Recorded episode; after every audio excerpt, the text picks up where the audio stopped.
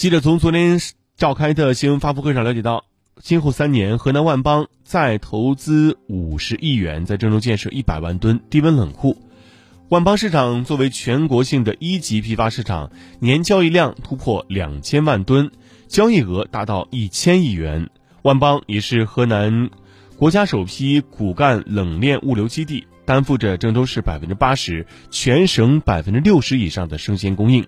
目前，万邦市场果蔬保鲜肉类冷藏总库达到两百万立方米，总储量达一百万吨，规模全国领先。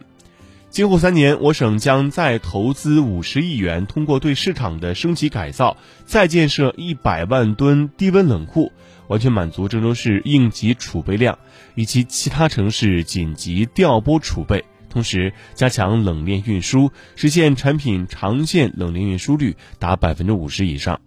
全面运营邦来乐线上配送平台，线下。下游商家提供二十四小时采购、分抵以及预检、冷链配送服务。